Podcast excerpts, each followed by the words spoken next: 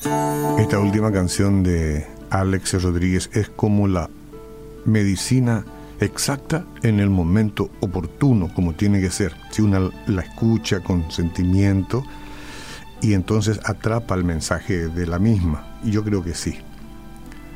Bueno, eh, hoy vamos a ver quién navega con nosotros. Muchas veces uno se pregunta qué es lo que quiere decir la palabra navegar. Y se dice navegar a hacer viaje, ¿no? O andar por la tierra en naves y más particularmente señaladamente por el mar. Bueno, hay un episodio en Mateo 8, 23, 27 cuando Jesús calma la tempestad.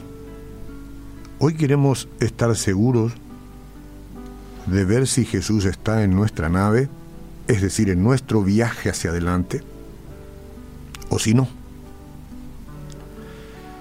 Dice el primer versículo que les voy a compartir, y entrando él en la barca, sus discípulos le siguieron. Y he aquí que se levantó en el mar una tempestad tan grande que las olas cubrían la barca. Pero Jesús dormía.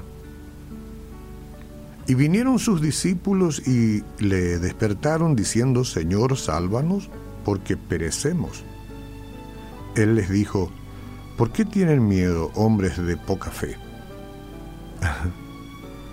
Entonces se levantó, reprendió a los vientos y al mar y se hizo grande bonanza. Y los hombres se maravillaron diciendo, ¿qué hombre es este que aún los vientos y el mar le obedecen? Nosotros, usted y yo, vivimos en un mundo caído, se enteró, ¿verdad? Lleno de pecado y de toda clase de maldades. Pero con frecuencia tratamos de verlo color de rosa. Y esperamos que nuestra vida esté llena de comodidad, tranquilidad y placeres. Luego cuando las tempestades llegan con perturbaciones, problemas, conflictos y angustias, empezamos a preguntarnos, ¿dónde está el Señor? Después de todo, somos creyentes en Jesucristo y, y Dios es nuestro Padre Celestial. Entonces, ¿por qué permite que esto nos suceda. Los discípulos habrían preferido una navegación sin problemas a través del mar de Galilea. Ahí estaba Jesús. Pero en la tempestad ellos vieron al Señor de una manera nueva. Después de calmar las olas con sus palabras, preguntaron asombrados, ¿qué hombre es este que aún los vientos y el mar le obedecen? ¿Se pregunta usted también qué hombre es este que en aquella cruz entregó su vida por nosotros, que murió pero que volvió a vivir, que resucitó y no muere más. ¿Qué hombre es este? ¿Qué haré con él? ¿Lo escucharé? ¿Lo examinaré? ¿Iré a él? ¿Intimaré con él o lo dejaré pasar? Entre tanto mi barca tambalea como para hundirse. A través de la tempestad, estos discípulos reconocieron al Señor Jesús como el Dios Todopoderoso, que tiene poder incluso sobre las leyes físicas del universo. ¿Qué tal? ¿Dónde está el problema de la ley que en este momento lo pone a usted ante una situación de aparente irreversible? ¿Cuál es el problema? ¿Cuál es el mar en este momento turbulento de su vida? ¿Cuál es la circunstancia más dolorosa que le, amenaza con hundirlo o hundirla?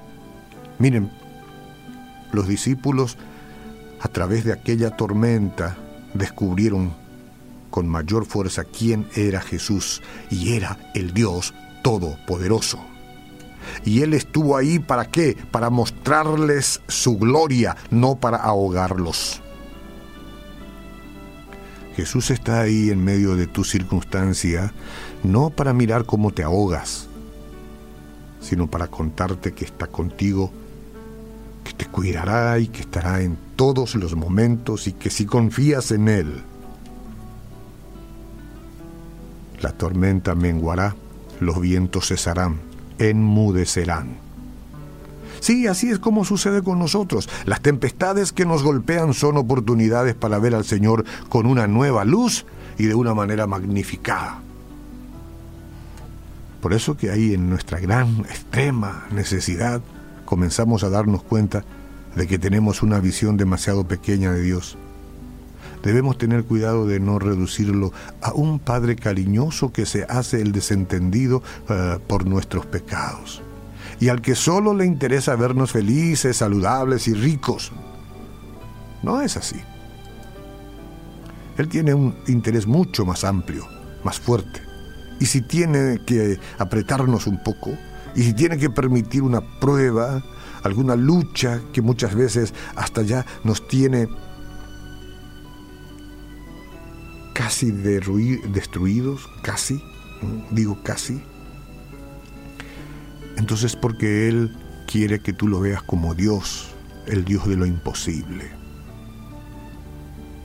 No serás destruido o destruida si el Dios de lo imposible forma parte de tu vida y enseguida lo vas a recibir en tu corazón. Porque es muy probable que usted esté atravesando una tempestad personal de algún tipo en este momento, hoy día lunes.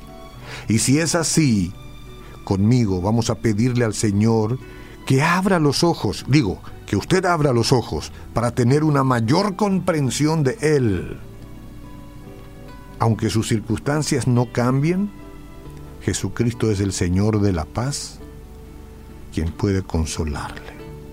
Si no tiene a Cristo usted todavía, si no ha vivido la experiencia cercana con aquel a quien hasta la tempestad le obedece, entonces recíbalo hoy en su corazón. Confiese sus pecados. Eso es de grandes. Y dígale, te confieso todos mis pecados y te pido perdón, Jesús. Tú eres el Hijo de Dios, eres el Salvador del mundo y te quiero en mi corazón, te recibo. Recíbeme tú, perdóname, lávame de toda mi maldad y haz de mí una persona nueva. Amén.